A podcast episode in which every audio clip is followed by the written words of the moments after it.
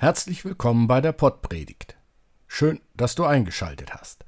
Christoph Matsch Grunau und ich, Robert Vetter, sind Pastoren im evangelischen Kirchenkreis Delmenhorst-Oldenburg-Land. Lass dich ein auf Gottes Geist. Wir wünschen dir viel Spaß mit der Pottpredigt. Liebe Hörerin, lieber Hörer, ein Text von Paulus, der tatsächlich richtig in das Leben weist. Ist dieser Abschnitt, den wir gleich hören, so etwas wie erste Selbsthilfeliteratur oder auch Ratgeberliteratur? Schon der erste Vers deutet es an. Die Aufforderung Achtet auf eure Lebensführung ist nicht zu überhören. Und auch der folgende Vers ist ein Rat. Nutzt die Zeit, auch wenn es eine dunkle Zeit ist. Vers 17 hält fest, Weise ist, wer versteht, was Gott will. Und dann, dann wird es ganz praktisch. Besauft euch nicht, bleibt klar und lasst Gott in eure Köpfe. Dies wiederum gelingt, wenn zusammen gesungen und gebetet wird. Danach bleibt der Dank. So hören wir nun den Text. So seht nun sorgfältig darauf, wie ihr euer Leben führt, nicht als unweise, sondern als weise. Und kauft die Zeit aus, denn die Tage sind böse. Darum werdet nicht unverständig, sondern versteht, was der Wille des Herrn ist. Und sauft euch nicht voll Wein, woraus ein unordentliches Wesen folgt, sondern lasst euch vom Geist erfüllen. Ermuntert einander mit Psalmen und Lobgesängen und geistlichen Liedern, singt und spielt dem Herrn in eurem Herzen und sagt Dank, Gott dem Vater, alle Zeit für alles, im Namen unseres Herrn Jesus Christus. Liebe Hörerin, lieber Hörer, in der Sturer Kirche ist dieser Vers in die Empore bei ihrer Entstehung geschnitzt worden. Ermuntert einander mit Psalmen und Lobgesängen und geistlichen Liedern, singt und spielt dem Herrn in eurem Herzen. Feiert Gottesdienste, so haben die Vorfahren diesen Vers wohl interpretiert. Sagt Gott Dank, dies haben viele Menschen in den letzten Wochen beim Besuch von Erntefesten und Erntedankgottesdiensten getan. Ein Blick auf die ersten Aufforderungen. Achtet auf eure Lebensführung und nutzt die Zeit, auch wenn es eine dunkle Zeit ist. Nun, unbestritten ist sicherlich selbst unter Nichtchristen und Nichtchristinnen, dass die Lebensführung eine wichtige Rolle für das eigene Leben spielt.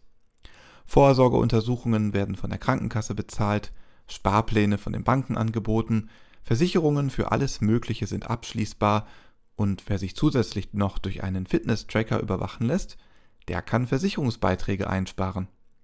Also nichts wirklich Überraschendes, dieser Tipp.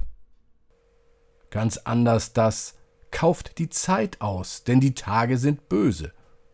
In unserer Sprache nutzt die Zeit, auch wenn es eine dunkle Zeit ist.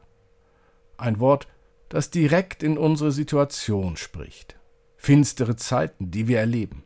Krieg in Europa, mit Waffen und mit Gas und Weizen.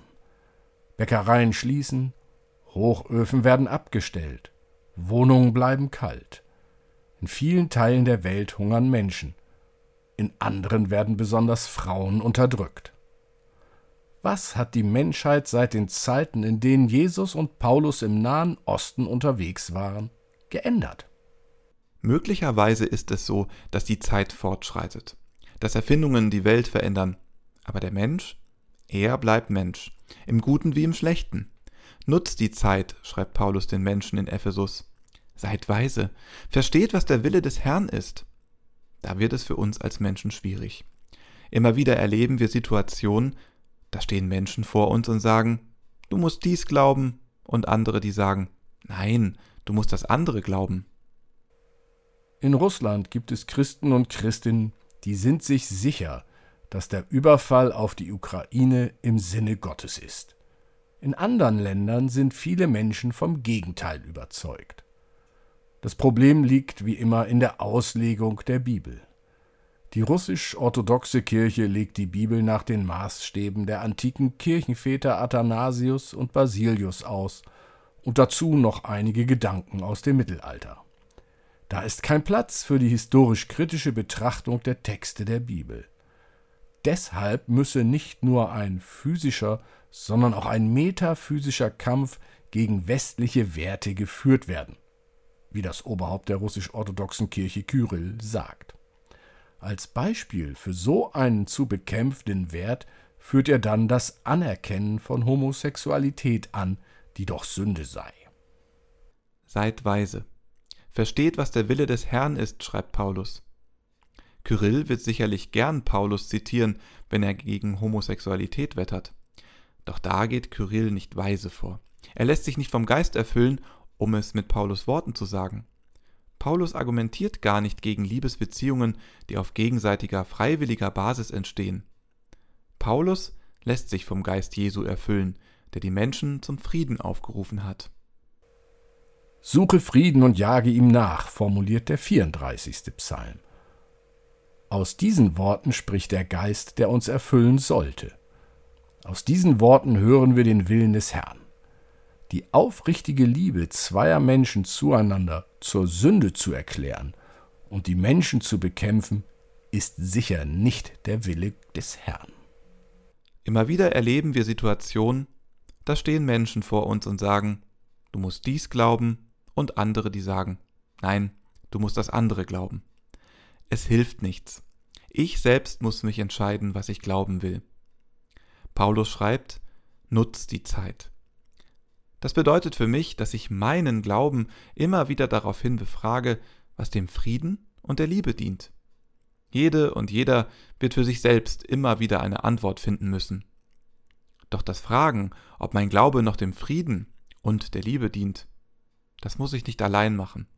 Das kann ich mit anderen zusammentun. Ermuntert einander mit Psalmen und Lobgesängen und geistlichen Liedern. Amen.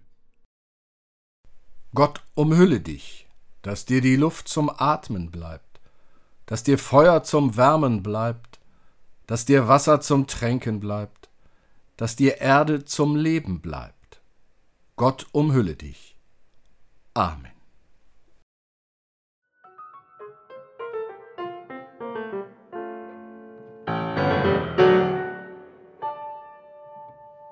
Dieser Podcast ist ein Angebot des evangelisch-lutherischen Kirchenkreises Delmenhorst-Oldenburg-Land.